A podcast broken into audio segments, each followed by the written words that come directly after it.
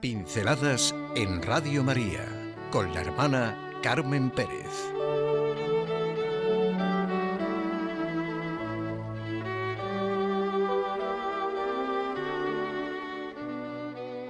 La máxima expresión humana del amor divino. El Papa Francisco nos ha explicado que el Sagrado Corazón de Jesús es la máxima expresión humana del amor divino. La piedad popular valoriza mucho los símbolos y el corazón de Jesús es el símbolo por excelencia de la misericordia de Dios, pero no es un símbolo imaginario, es un símbolo real que representa el centro, la fuente de la que ha brotado la salvación para la humanidad entera. La respuesta de nuestra vida a la máxima expresión humana del amor divino es nuestra gratitud.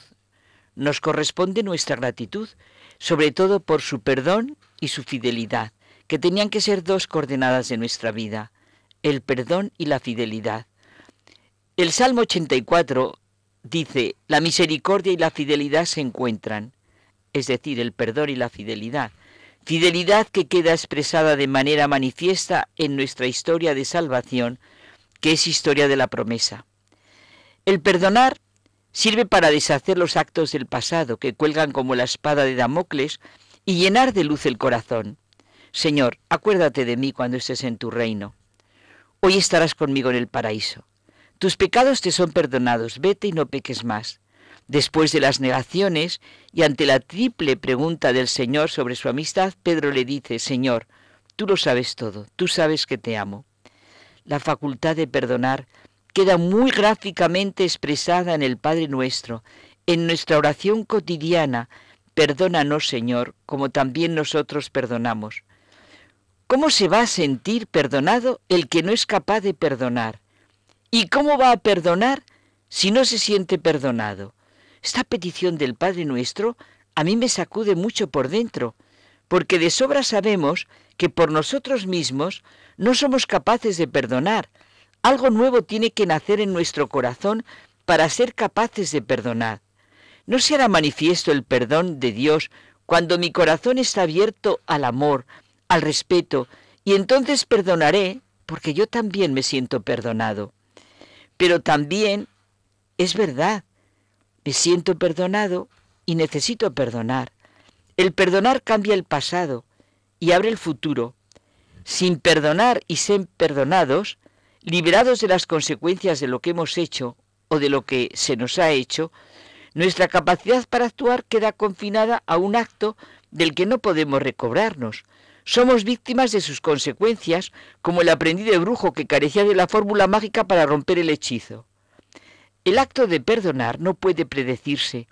Es la única reacción que actúa de nuevo y de manera inesperada. No está condicionada por quien lo provocó, es la más original de nuestras acciones. En el capítulo quinto del Evangelio según Mateo, todos los párrafos tienen la misma estructura. Oísteis que se dijo a los antiguos, pero yo os digo. Habéis oído que fue dicho, amarás a tu prójimo y aborrecerás a tu enemigo, pero yo os digo, amad a vuestros enemigos y orad por los que os persiguen, para que seáis hijos de vuestro Padre que está en los cielos, que hace salir el sol sobre malos y buenos, y llueve sobre justos e injustos. Pues si amáis así a los que os aman, ¿qué recompensa tendréis? Y si saludáis solo a vuestros hermanos, ¿qué hacéis de más? El corazón de Jesús nos llama al plano más profundo y real de lo que tiene que ser nuestra vida. Los hombres somos seres sin compartimentos. El perdón establece la más auténtica relación personal, tanto en el que perdona como en el que es perdonado. Solo el amor es plenamente activo y receptivo y pensemos constantemente en nuestra relación con Dios, en el perdón que recibimos de Dios y así constantemente sentiremos el perdón de los hermanos. Encerrados en nosotros mismos, nunca podremos perdonar, ni siquiera aceptarnos a nosotros mismos. Solamente abriéndonos a la máxima expresión humana del amor divino, rezaremos bien el Padre nuestro. El respeto impulsa el perdón. Fallar, pecar, es un hecho diario que radica en la misma naturaleza del constante establecimiento de nuestras relaciones, de mantener obras, y necesita el perdón para posibilitar que nuestra vida prosiga y sea cada vez más fecunda en relaciones, más fuerte y alegre en sus reacciones. Solo por el perdón y sentirnos perdonados, seremos realmente libres y agentes libres en nuestras acciones. Bueno, esto es sobre el perdón. Y ahora pensemos en la fidelidad, la fidelidad que va tan unido a lo que es el prometer. Nietzsche decía que el hombre es el único animal que puede prometer. Es el único ser abierto al futuro. En el prometer, en nuestra capacidad de promesa y fidelidad, está el fluir de nuestra vida. ¿Qué haríamos en la vida sin fidelidad, verdad? El cristianismo centrado en la realidad de Jesucristo expresa todo en la sucesión de los acontecimientos prometidos y cumplidos por Dios, en la fidelidad de Dios. El tiempo presente siempre es un tiempo de esperanza y confianza a partir del gran acontecimiento realizado de la encarnación de Dios, Jesucristo. Sin cumplir promesas, no podríamos mantener nuestra identidad. La fidelidad es parte del compromiso diario que tenemos en nuestra vida. La fidelidad supone la promesa que es el acto de libertad suprema que nos compromete. Quien no se compromete no es libre.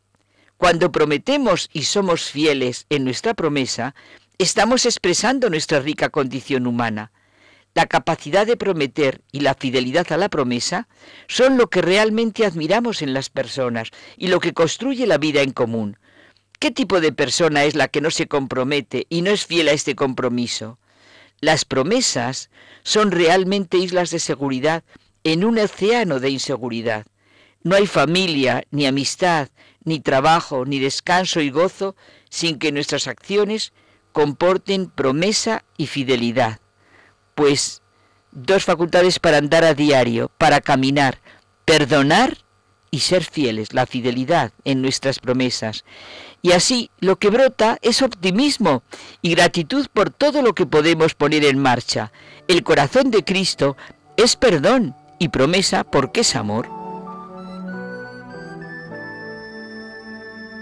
Pinceladas en Radio María con la hermana Carmen Pérez.